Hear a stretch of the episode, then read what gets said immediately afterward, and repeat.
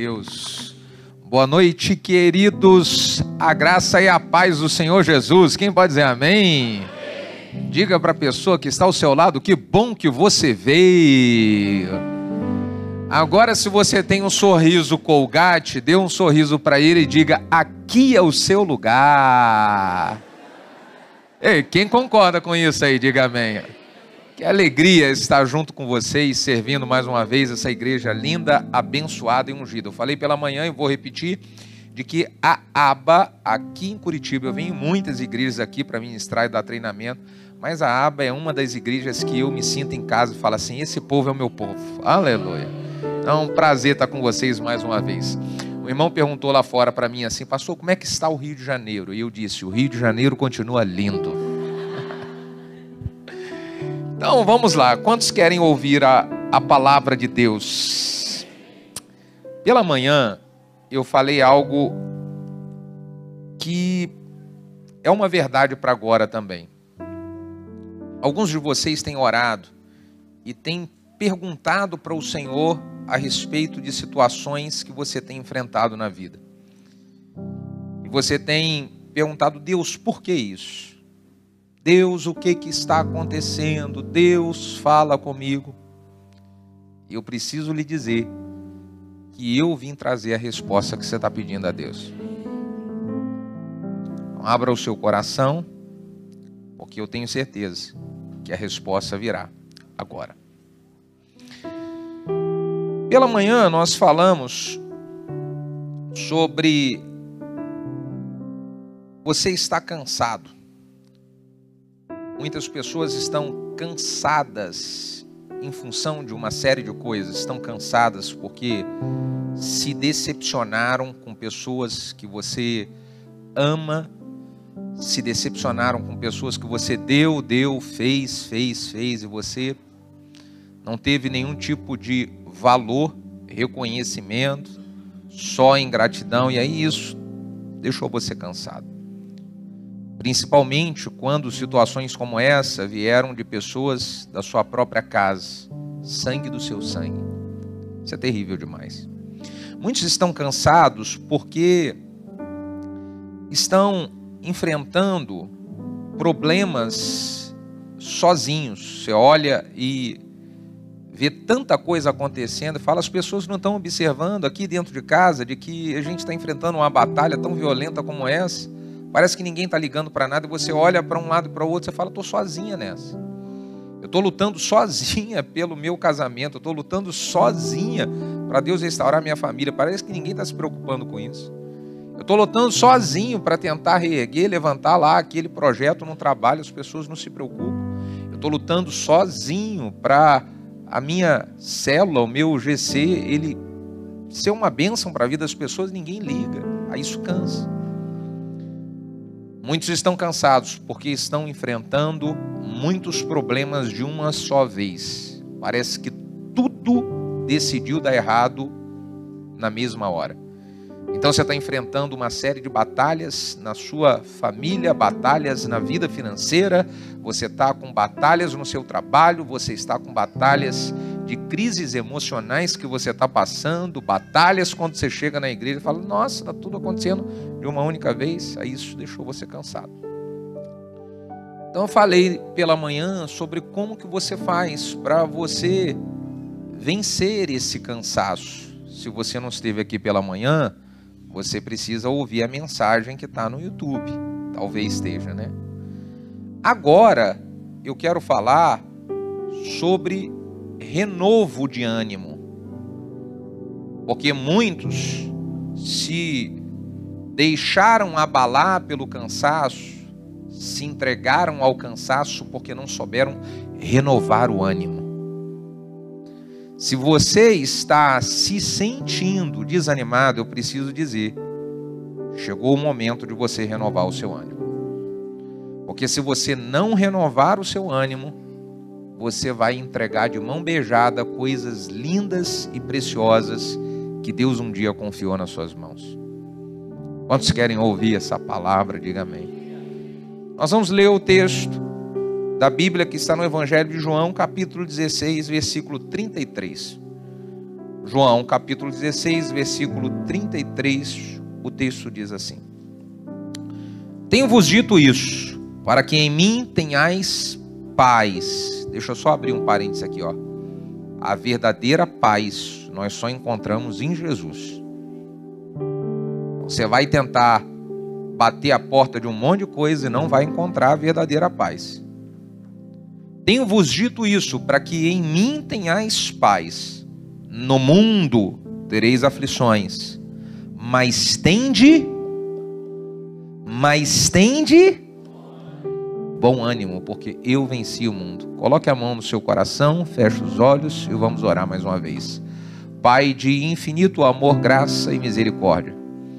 Esse é o momento da Sua palavra e nós honramos ao Senhor e honramos a Sua palavra.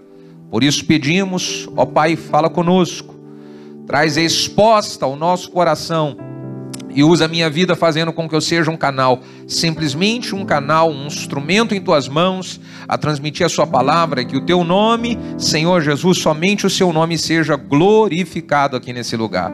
Se você concorda com a sua oração, diga amém. Aproveita o embalo e diga glória a Deus. Nesse texto que nós acabamos de ler, Jesus está nos falando aquilo que não é novidade para ninguém no mundo nós enfrentamos o que, gente? Aflições. As aflições fazem parte da nossa vida, fazem parte da trajetória de qualquer pessoa, e quando nós enfrentamos essas provações, quando nós enfrentamos momentos difíceis, Jesus está nos dando uma orientação. A orientação dele é: vocês precisam ter bom ânimo. Você sabe qual é o nosso problema? É que quando nós enfrentamos aflições, ao invés de termos bom ânimo, parece que nós temos desânimo. E é isso está acontecendo com algumas pessoas. No momento da pressão, no momento da luta, ao invés de renovar o ânimo, está se entregando para o desânimo. E o problema de você estar se entregando para o desânimo é que isso faz com que os problemas eles sejam sempre renovados. São ciclos que eles não se acabam. Eu vou dar um exemplo para você. Uma pessoa que ela está desanimada com as batalhas que ela está enfrentando no casamento, você está enfrentando uma luta no seu casamento, você fala, ah, eu desanimei. Esse desânimo, ele só alimenta mais ainda o problema que você está passando no seu casamento. Então isso se torna um ciclo. Quanto mais alimenta o problema, mais desanimado você fica, mais desanimada você fica e mais problema vem. Uma pessoa que ela está desanimada lá onde Deus te colocou, aquela porta que Deus abriu para você no seu trabalho, algumas tribulações começaram a acontecer lá, algumas perseguições você começou a sofrer, então você desanimou. E esse desânimo, ele acaba alimentando você não produzir o que você deveria. Aí isso faz com que aumente a perseguição, isso faz com que aumente a pressão sobre você, e aí você desanima mais ainda. Você entende como é que é um ciclo? Na igreja também é a mesma coisa, as pessoas, elas no momento das aflições, elas vão ficando desanimadas, e aí isso vai refletindo naquilo que elas deveriam de estar cumprindo de chamado que Deus tem sobre a sua vida. E porque isso vai refletindo, as pessoas parece que vão percebendo e aí você começa a enfrentar mais luta e você fica mais desanimado ainda. Então, no momento das aflições, o que precisamos é vencer o desânimo, renovar o ânimo. Mas antes de falar sobre o que fazer para renovar o ânimo, eu quero dá algumas orientações de como você pode se proteger para o desânimo não te pegar, como tem pego muitas pessoas aí, deixando você cada vez mais com o desejo de desistir de tudo. Então, como é que eu faço para me proteger para o desânimo ele não se não, não criar raízes em mim, porque escuta só uma coisa que acontece. O desânimo, ele vem sobre todos nós, mas eu preciso de saber como que eu faço para ele poder não encontrar raiz, não fincar raiz e permanecer. Ele precisa vir e logo, logo ir embora, para eu prosseguir naquilo que Deus confiou como missão para minha vida. Então, o que fazemos para proteger a nossa, o nosso coração, proteger a nossa vida do desânimo? Primeiro, se eu quero me proteger disso, eu preciso fugir de coisas erradas. Como assim, pastor? Eu preciso fugir de coisa errada, porque quando eu me meto em coisas erradas, o diabo, a Bíblia diz que ele é acusador, então ele fica na nossa mente acusando: você fez isso, você fez isso, você fez isso, você fez isso. Isso traz um desânimo terrível para a gente. Eu preciso fugir das coisas erradas, eu não vou me meter em coisas erradas, porque isso lá na frente vai trazer problemas para mim. Eu me protejo do desânimo dessa forma. Segunda coisa que nós precisamos fazer para fugir do desânimo é parar de absorver comunicação negativa, palavras que são, parece que geradas no inferno. E você não conseguiu identificar e você fica absorvendo isso. Tem gente que está hoje desanimada porque você dá muito acesso a palavras negativas, você dá muito acesso a palavras que você sabe que quando começa esse tipo de assunto, isso daí rouba suas forças, rouba sua fé, deixa você entristecida, deixa você entristecido. E você entra no desânimo. A Bíblia conta a história, a famosa história do profeta Elias, que ele ficou desanimado e entrou dentro de uma. Ah, vocês leem a Bíblia aqui? Aleluia. E ele entrou dentro da caverna e falou bem assim: Deus me mata logo que resolve esse problema. Você lembra? E ele estava completamente desanimado. Como começou esse desânimo do profeta Elias? Foi uma comunicação negativa que ele recebeu de uma mulher chamada Jezabel. A Jezabel mandou um recado para o Elias, e aquela, aquele recado, aquela palavra de Jezabel entrou com uma flecha no coração de Elias. Foi tão forte aquilo que ele se abalou e ele desanimou.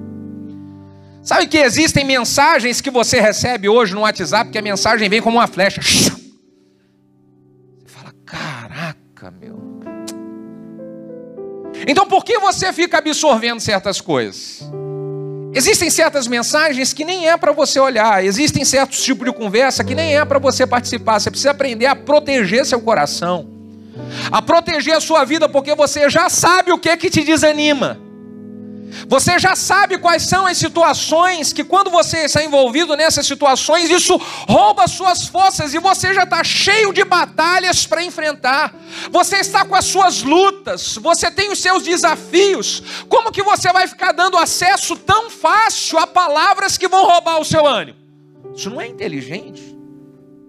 Ó, eu sei quais são as conversas que roubam meu ânimo. Eu sei quem são as pessoas que quando eu paro para conversar, tem gente que eu paro para conversar, pastor Adilson, parece que eles ligam uma turbina de sugar energia, assim, Você sabe do que eu estou falando? E aí eu, eu falo assim, Deus do céu, eu já sei quem são essas pessoas. Então eu não dou muito acesso eu não paro muito para conversar. Quando vem, eu, eu, sou pastor, eu preciso atender todo mundo, mas eu logo, logo eu tenho uma. Eu aprendi uma coisa, você passa um sinal. A linguagem corporal, quando você movimenta os pés, eu estou aqui conversando com você, eu vou te ensinar algo poderoso sobre a linguagem corporal. Tá, estou aqui conversando com você com os pés para cá. Se eu estou conversando com você com os pés para cá e botei os pés para cá, eu já estou passando um sinal assim: eu vou vazar daqui. Acaba logo a conversa que eu vou vazar. Se a pessoa não entendeu a sua linguagem corporal, você vai assim mesmo. Então deixa eu falar uma coisa. Existem pessoas que você sabe que essas pessoas, quando começam a conversar com você, isso desanima, esfria seu coração. Então mude. Eu digo para alguns irmãos lá desse lá, eu falo, irmão, se você não mudar, quem vai mudar sou eu. Como assim, pastor? Se você, se a pessoa do seu lado, aquela que você conversa, ela não mudar o tipo de conversa dela, você vai mudar do lado dela. Então, se você tiver um amigo que esse amigo é complicado demais e só suga energia, você fala para ele, ou você muda ou eu mudo. Mas você vai mudar como? Eu vou mudar a geografia. Aliás, fala para o seu vizinho que está do seu lado bem assim: ou você muda, ou eu vou parar de almoçar na sua casa.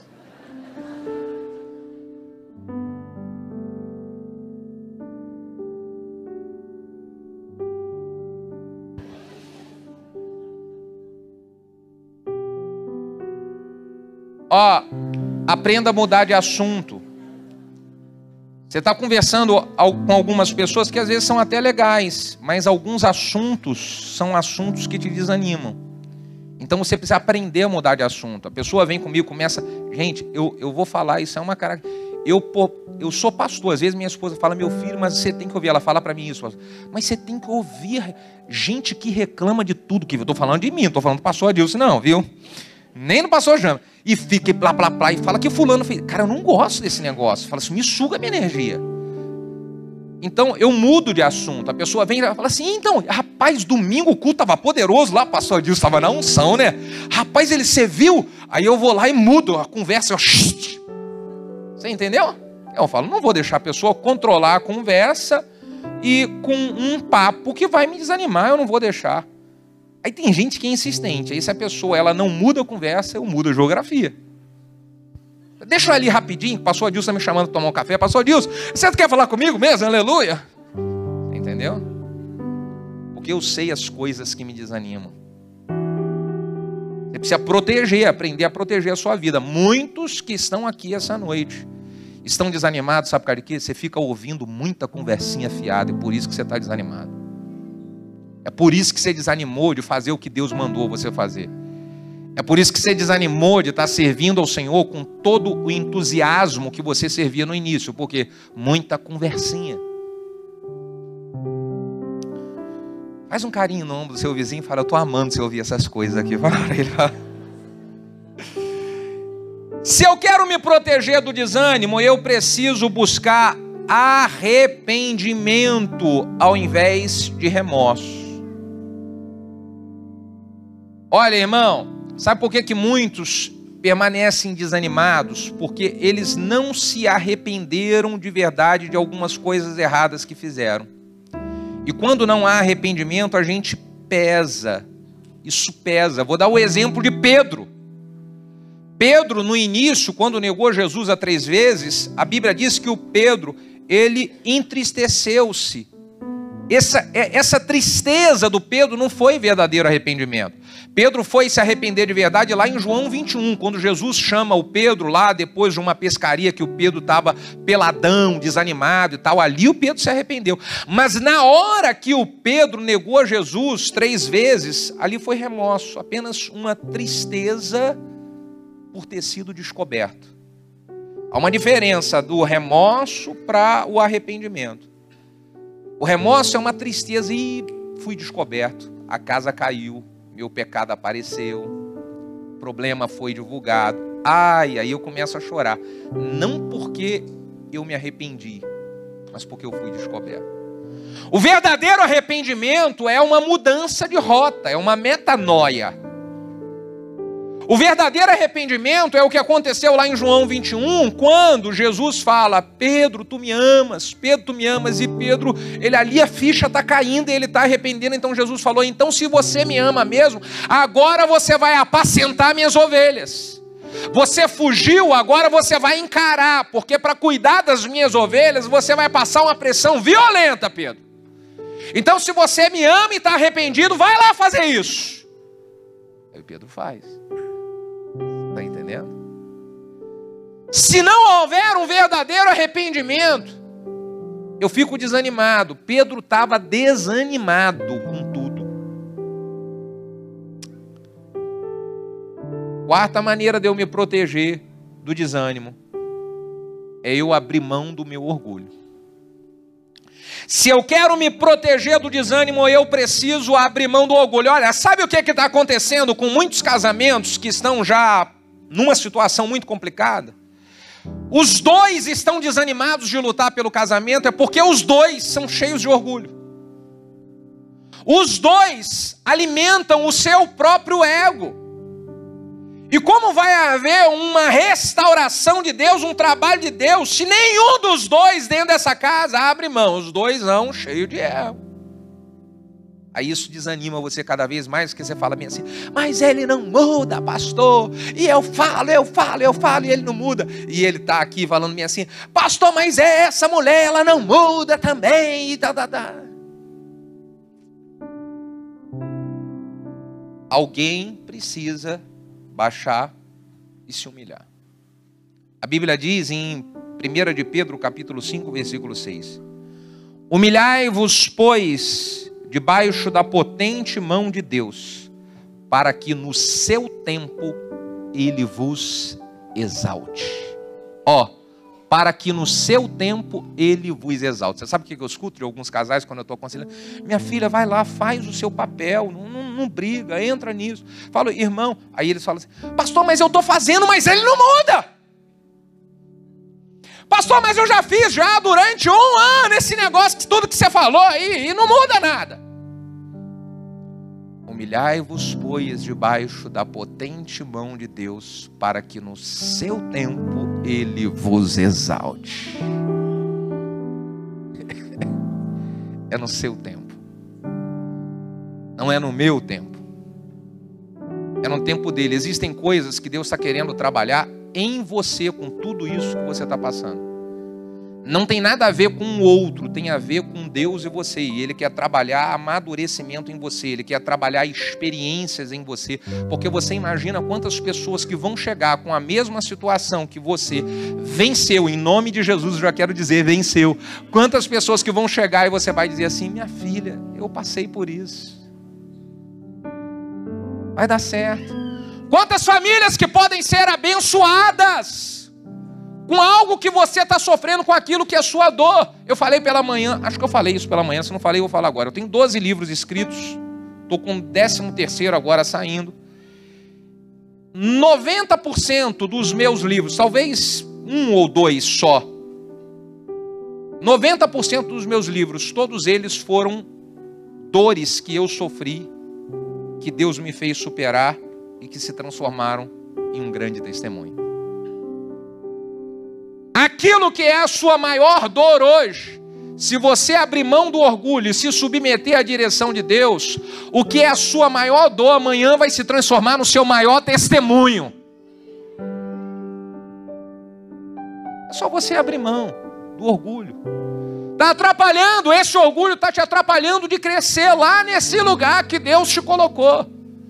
Você está pensando em desistir, em sair, em ir embora de uma porta que Deus abriu para você, foi Deus que abriu essa porta. E a porta que Deus abriu para você, você só vai sair dessa porta quando Ele fechar essa e abrir outra. Você entende o que está acontecendo aqui? Então renove o seu ânimo em Deus. Abra mão do orgulho, porque isso está te atrapalhando de frutificar nos lugares que Deus te plantou. Se eu quero renovar o meu ânimo, então, pastor, o que, que eu devo fazer? Eu vou dizer aqui cinco coisas em 15 minutos. Você está preparado para receber? Diga aleluia. Se eu quero renovar o meu ânimo, pastor, é tudo que eu quero. Cheguei aqui essa noite e o que é a minha realidade é desânimo no trabalho, desânimo é, em casa, desânimo de servir a Deus. Eu, eu, eu tenho andado desanimado com tudo. Então o que eu preciso fazer para renovar o meu ânimo? Primeiro, esteja conectado a gente de fé. Esteja conectado com gente boa. Você sabe uma das coisas que eu amo na aba, todas as vezes que eu venho aqui, tanto quando eu estou entrando, quando eu estou saindo, é porque eu conheço as pessoas no olhar. Eu conheço, eu sei. Eu conheço a graça e a unção de Deus dentro de uma igreja quando eu estou no ambiente. Eu conheço, eu sei identificar isso. E uma das coisas que eu amo aqui na aba, porque essa a aba, ela tá cheia de gente boa. Sabe o que, é que tem aí do seu lado? Gente boa. Sabe o que, é que tem aí atrás de você? Gente boa. Diga, aleluia. Bate no seu vizinho e fala bem assim: você é tão gente boa que vai pagar uma pizza para mim após o culto. Diga aleluia. Outra glória a Deus. Gente boa. Você sabe o que, é que eu amo estar tá perto do pastor de vocês? Porque o pastor de vocês é gente muito boa. O pastor Adilson é gente muito boa. Quem concorda com isso que eu estou dizendo, diga aleluia.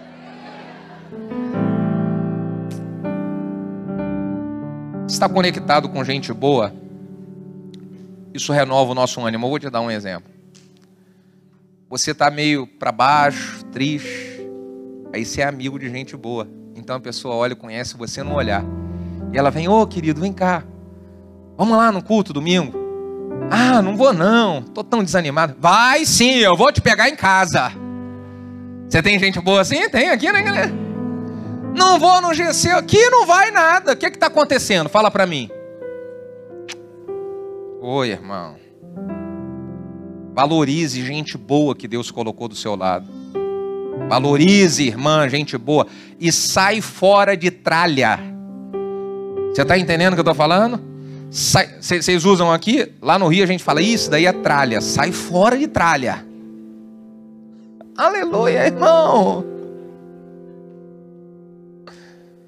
Se eu estiver conectado com as pessoas de fé, isso me ajuda nos momentos onde eu não estou conseguindo enxergar a saída para os meus problemas. Eu vou te dar um exemplo de uma pessoa que ela abriu mão do seu orgulho, estava conectado com pessoas de fé e ela conseguiu experimentar milagres de Deus. Naamã.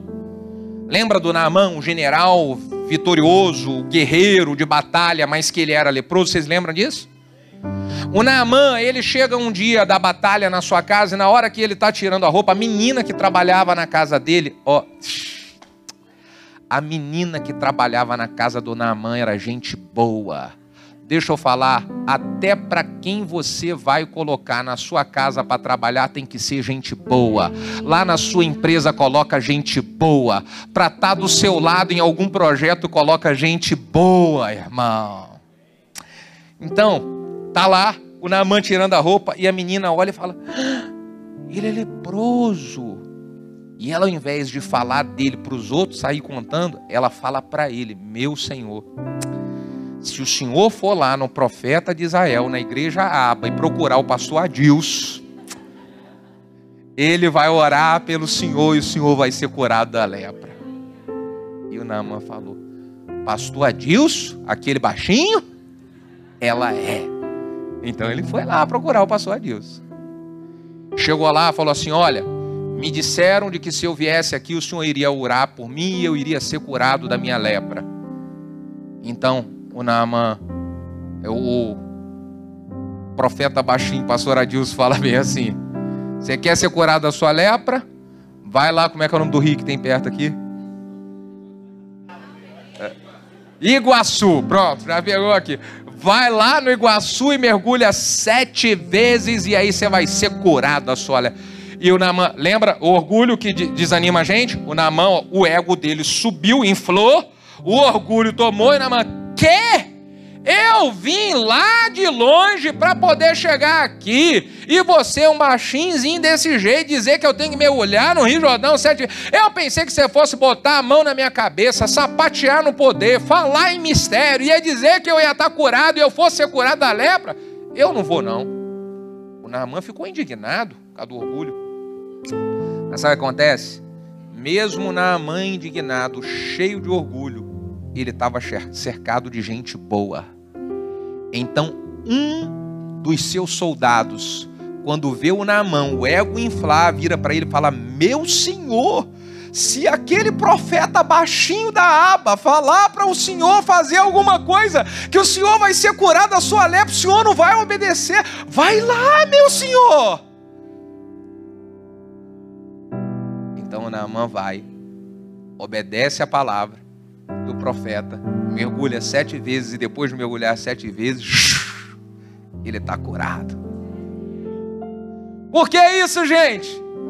Porque ele tinha do seu lado gente boa. Gente boa vai falar para gente aquilo que a gente precisa ouvir, não aquilo que a gente quer ouvir, você entende? Talvez você está misturado com tralha, porque essas tralhas elas estão alimentando o seu ego.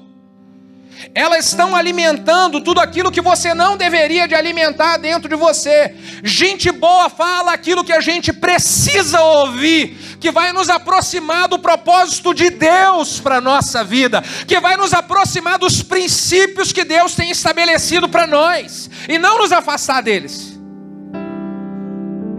Gente boa ama gente que fala a verdade para você, viu? Se você tem uns amigos chato que fala a verdade, fala, rapaz, ele pega na ferida, diga aleluia por eles. Glória a Deus. Se eu preciso de gente assim do meu lado. Entendeu? Ah, pastor, eu não gosto. Então vive desanimado, com casamento falido, com problema por onde você for trabalhar. Para gente boa faz a gente crescer. Aleluia. Ah, será que você pode dizer para o vizinho que está lá na frente de você assim, ó, que bom que você veio para ouvir isso tudo, que bom que eu estou amando você estar tá ouvindo essas coisas.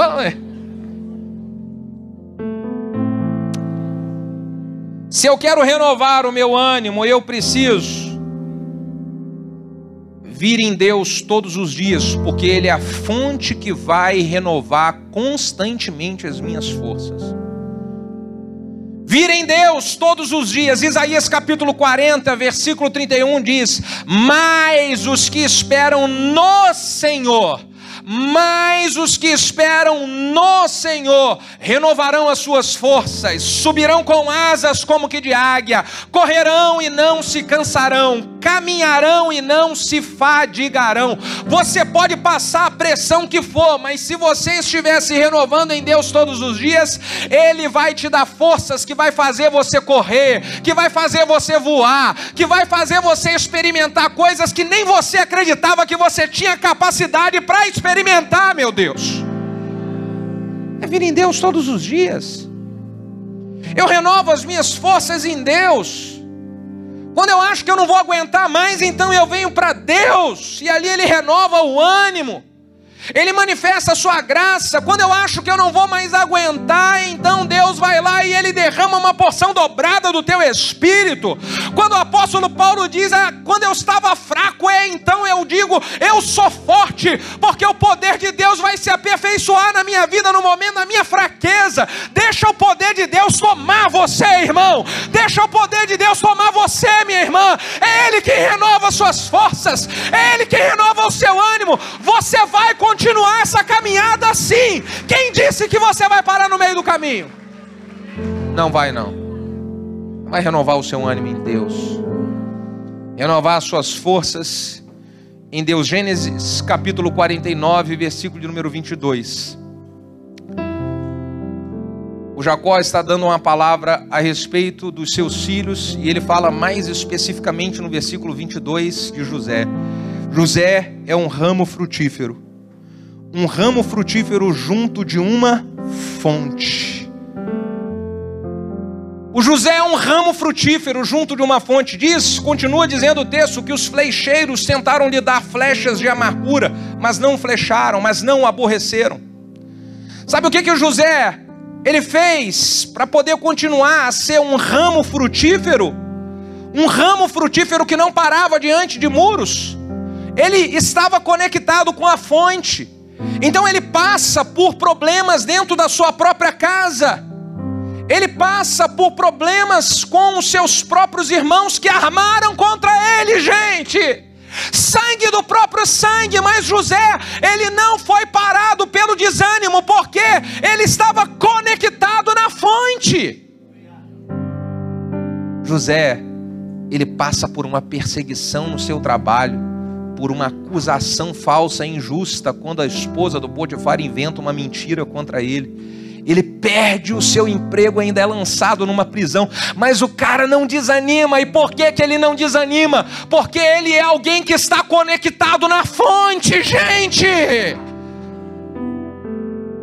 Então, mesmo dentro de uma prisão, esse cara não desanima por nada, ele já passou tantas coisas na vida, como que esse cara não desanima? Segredo conectado na fonte. Não abra mão de tirar o seu momento de renovo com Deus todos os dias, todos os dias. Ó, às vezes você não tem forças para falar. Então você abre a boca e só começa a falar: Deus, eu preciso de ti. Deus, eu preciso de ti. Deus, eu preciso de. Eu nem sei o que eu vou orar, então só vou dizer: Deus, eu sou dependente de ti. Deus, eu sou dependente. Pastor, já aconteceu isso contigo? Muitas e muitas vezes. Aquela, aquele peso, aquela, aquela situação que você fala, eu não sei nem o que, que eu vou orar. Mas então eu oro uma coisa, Deus, eu dependo de Ti. Deus, eu preciso de ti. Deus, eu dependo de ti. Deus, eu preciso de ti. E eu começo a orar em línguas no meio disso. E aí o negócio começa a, a ser tomado de uma forma diferente. O ambiente começa a ser tomado. Começa a vir uma leveza. Eu estava com peso, mas eu começo a sentir leveza. As lágrimas começam a correr. E eu sinto a presença de Deus me renovando. Eu estou conectado na fonte, gente. É a fonte, gente. Esse é o segredo, fonte. Não abra mão todo dia, vai lá diante dele todo dia. Se eu quero renovar as minhas forças, eu preciso me envolver com as coisas de Deus, me envolver com o chamado que Deus tem para minha vida. Olha um erro que as pessoas cometem. Quando elas estão enfrentando lutas e desanimadas por causa das lutas, a maioria se afasta daquilo que foi chamado por Deus para fazer. Está enfrentando luta e fala bem assim: ah, eu vou largar tudo. Está enfrentando luta e fala bem assim: ah, eu vou desistir, eu não vou mais. Ela começa a fugir de alguns compromissos que ela tinha. E esse é o maior erro que você poderia cometer. Por quê? Você vai alimentar mais ainda o desânimo sobre a sua vida e você não vai ter oportunidade de receber renovo, como muitos de vocês estão recebendo agora. Eu vou dar o exemplo para você na prática. Se eu estou envolvido com as coisas de Deus, a possibilidade de eu ser renovado pelo Senhor é muito grande. Por quê? Eu, em função de ter uma responsabilidade, um compromisso, eu tenho que estar em ambiente onde tem pessoas de fé. Eu tenho que estar em um ambiente onde Deus está agindo. Eu tenho que estar em um ambiente onde Deus está falando. Alguns de vocês muitos de vocês, quando estavam passando por um momento que estava em casa assim, ah, eu não tenho vontade nenhuma de hoje para a igreja. Nenhuma, nenhuma, nenhuma. Alguém está aqui assim, foi assim. Mas você teve que vir, sabe por quê? Porque você está envolvido, seu nome está numa escala. Você tem que estar tá servindo em alguma área. E você olha e fala bem assim: nossa, se eu não for, vão ficar falando meu ouvido e tal. Quer saber? Ou oh, eu vou lá, eu vou lá. Aí você chega já no estacionamento, meio que assim que você veio na marra, porque você não queria vir de jeito nenhum. Mas o irmão no estacionamento fala: Oh, abençoado, aleluia. Você, oh, já dá uma enche, né? Já um ânimo assim. Aí chega ali na porta, os irmãos num frio danado, mas estão bem-vindo, aleluia! Aí você, opa. Aí chega aqui o louvor, começa a ser um louvor aleluiado, você já sente o arrepio na espinha, né? Aí vem um pastor lá da Nova Zelândia e dá um testemunho do que Deus está falando lá. Você fala, é, Deus é poderoso. Aí vem um pastor doido do Rio de Janeiro, começa a falar que você fala, ainda bem que eu vim para esse culto, meu Deus do céu. Você está entendendo o mistério? E por que, que você veio? Porque você estava envolvido com as coisas de Deus. No GC, eu acredito que é a mesma coisa. Uma pessoa que lidera um GC, ou que tem um GC acontecendo na sua casa, ela sai do trabalho já mais ou menos assim, ai, hoje, meu Deus do céu, por que, que eu fui arrumar essa ideia de fazer isso? Que vontade que eu tava, tô tão desanimado, mas tem lá os irmãos lá, pastor disso. Aí eu não vou pro GC. Só que quando chega lá, a conversa começa a fluir, eu começo a ouvir o testemunho de um, testemunho de outro. E outro fala, ainda bem que você é o nosso líder aqui, viu? Porque aí eu. Ah, ainda bem que eu fiz esse negócio hoje. Aleluia. Vocês sabem do que eu estou falando, sabe? Então diga para o seu vizinho, esteja envolvido com as coisas do Senhor. E por último, para terminar. Tenha fé no que a palavra de Deus diz a seu respeito. O apóstolo Paulo, em Romanos, capítulo 8, no seu cântico de vitória, apenas o versículo de número 37, ele diz: Mas em todas essas coisas, nós somos mais do que vencedores por aquele que nos amou. Mas em todas essas coisas somos mais do que vencedores por aquele que nos amou. Ô irmão, é isso que a palavra de Deus diz, e é isso que nós vamos experimentar. Eu sou mais do que vencedor. A coisa pode estar tá dando errado para tudo que é lado, mas eu vou estufar o peito e eu vou animado porque eu sou mais do que vencedor. Eu não sou qualquer um, eu sou mais do que vencedor.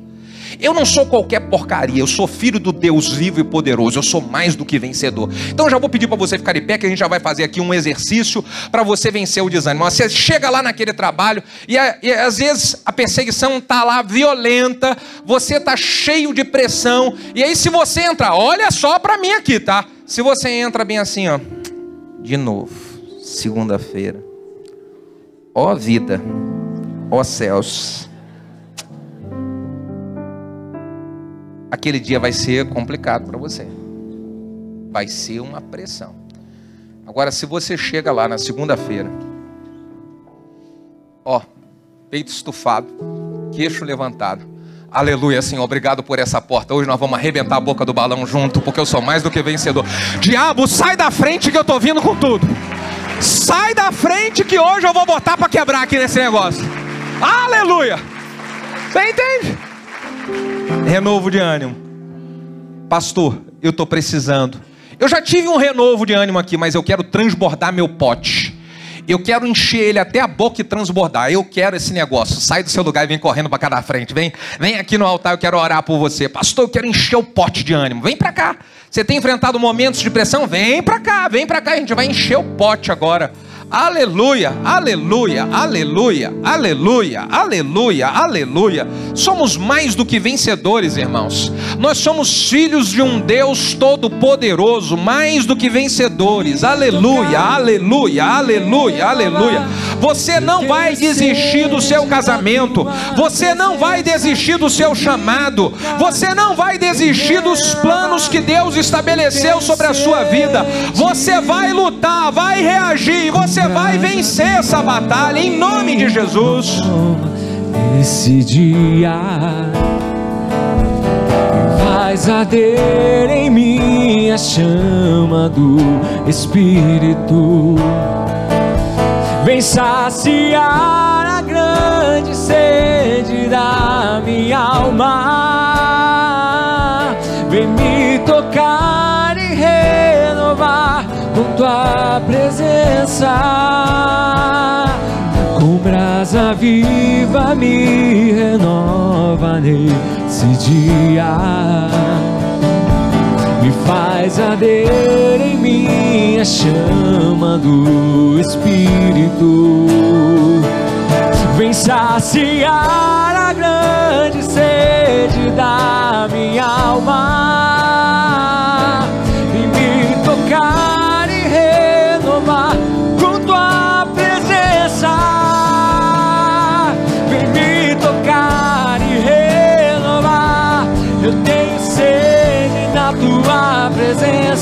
vem me tocar e renovar. Eu tenho sede na tua presença, vem me tocar e renovar.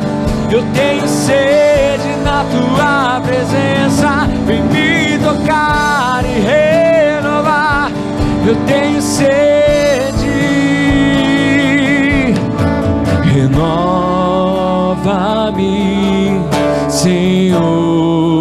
Jesus. Abra tua boca para ser renovado, irmão. Já Abra tua boca para ser renovada, minha irmã. Abra tua boca nessa noite. Renova-me, Senhor Jesus. Põe em mim teu coração, porque tu que há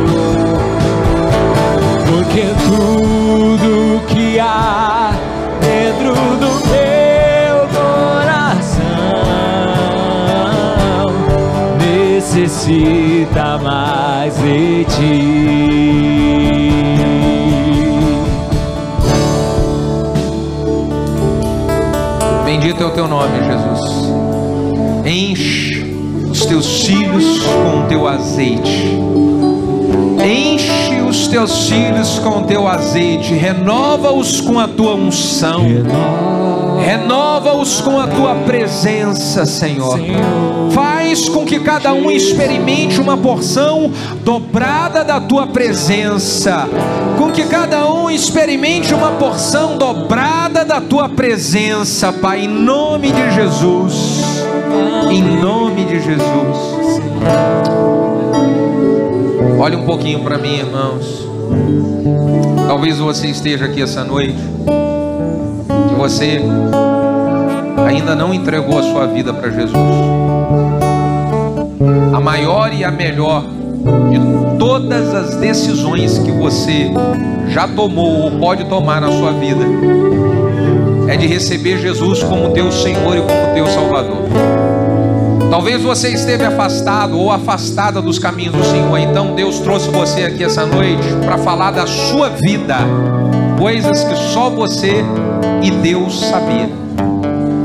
E o que Deus fez falando com você a respeito disso é com um propósito, é que você retorne para a presença dele. Pastor, eu quero entregar a minha vida para Jesus, eu quero voltar para Jesus hoje. Levante a sua mão assim, aonde você estiver. Aonde você estiver, levante a sua mão. Parabéns, campeão. Vem cá perto de mim que eu quero dar um abraço em você. Vem cá. Vem cá.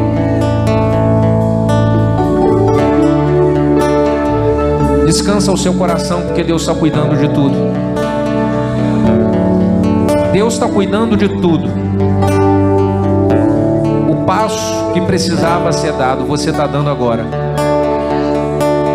Deus não vai desamparar você e Ele vai cuidar de tudo. Quem mais? Quem entregar sua vida para Jesus ou voltar para Jesus hoje, levante a sua mão onde você estiver. Levante a sua mão, eu quero orar com você. Tem mais alguém? Pastor, eu quero voltar para Jesus. Eu quero entregar a minha vida para o Senhor Jesus hoje. Nós vamos todos nós colocar a mão no coração, coloca a mão no seu coração. Todo mundo vai repetir essa oração junto comigo. Todo mundo vai repetir essa oração. Diga junto comigo, Senhor Jesus. Eu abro a porta do meu coração para o Senhor entrar, reinar, fazer morada e ser o Senhor da minha vida. Senhor Jesus, eu me arrependo de todos os meus pecados e te peço, escreve o meu nome no livro da vida. Amém e amém e amém. Parabéns, campeão, parabéns para todos vocês. Dê um aplauso ao Senhor.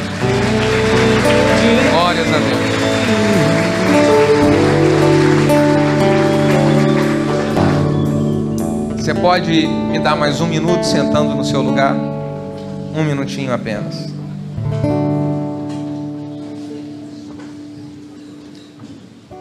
Eu falei aqui pela manhã de três livros que eu trouxe, eu tenho, como eu disse, 12, mas eu estava olhando na mala quando eu cheguei no hotel, eu trouxe um kit com cinco, vocês são privilegiados, porque o pessoal da manhã só conheceu três. Vocês vão conhecer aí mais dos cinco que podem abençoar a sua vida. Um deles, eu falo sobre frutificação, a ordem divina para você frutificar e crescer. Quando Deus criou o homem, ele deu uma ordem dizendo: você precisa frutificar, multiplicar e encher a terra. Se Deus disse que nós deveríamos de frutificar, foi uma palavra de Deus, por que, que muitos não estão frutificando? Não conseguem ter uma vida próspera, não conseguem ter uma família saudável, não conseguem frutificar no chamado que Deus lhes confiou. Por quê? A resposta está aqui nesse livro. Então você precisa colocar em prática para que você viva o propósito que Deus estabeleceu logo que ele criou, é frutificar. Eu por onde eu tenho passado desde que eu converti, eu tenho frutificado em todas as áreas da minha vida. E isso eu coloquei aqui nesse livro. Eu falei pela manhã sobre uma crise de ansiedade que eu passei há uns cinco anos atrás. Eu tive que fazer aí uma série de exames na minha cabeça porque eu fiquei quatro noites sem dormir, com barulho no ouvido, assim, ó. E aí eu descobri que eu estava com ansiedade. Então eu fiz um tratamento, eu fiz um momento de experiências com o Senhor e tudo que eu fiz eu coloquei aqui nesse livro chamado Remédio de Deus contra a Ansiedade. A minha esposa é psicóloga e a especialidade dela é transtorno de ansiedade. E ela é coautora comigo aqui nesse livro. Isso aqui vai te abençoar demais. O poder da perseverança. Você sabe, muitas pessoas elas não desfrutam coisas boas porque elas param no meio do caminho. Tudo que você para tudo que você começa, você para. Tudo aquilo que você recebeu como ideia, você faz um pouquinho e depois você desiste no meio do caminho. Você conhece gente que tudo que começa para? Conhece? Diga ai, ai, ai. Se você soubesse colocar em prática o poder da perseverança, a sua vida estaria diferente hoje. Só que dá, dá, dá tempo de mudar, você tem chance de mudar. Você precisa ler esse livro aqui. Você precisa dar esse livro de presente para a pessoa que ela, tudo que começa, ela para. E, por último, o poder dos líderes que crescem. Efésios capítulo 3, versículo 20 diz: Ora, aquele que é poderoso para fazer infinitamente mais além daquilo que pedimos ou pensamos, segundo o seu poder que em nós opera. Existe um botãozinho dentro de cada um de nós que, se ligar esse botão, puf, você explode em crescimento. Pastor, como é que eu faço para ligar esse botão? Está aqui nesse livro. Então tem ali o kit, você pode adquirir eles individual. Se você adquirir o kit, você tem um super desconto, tá?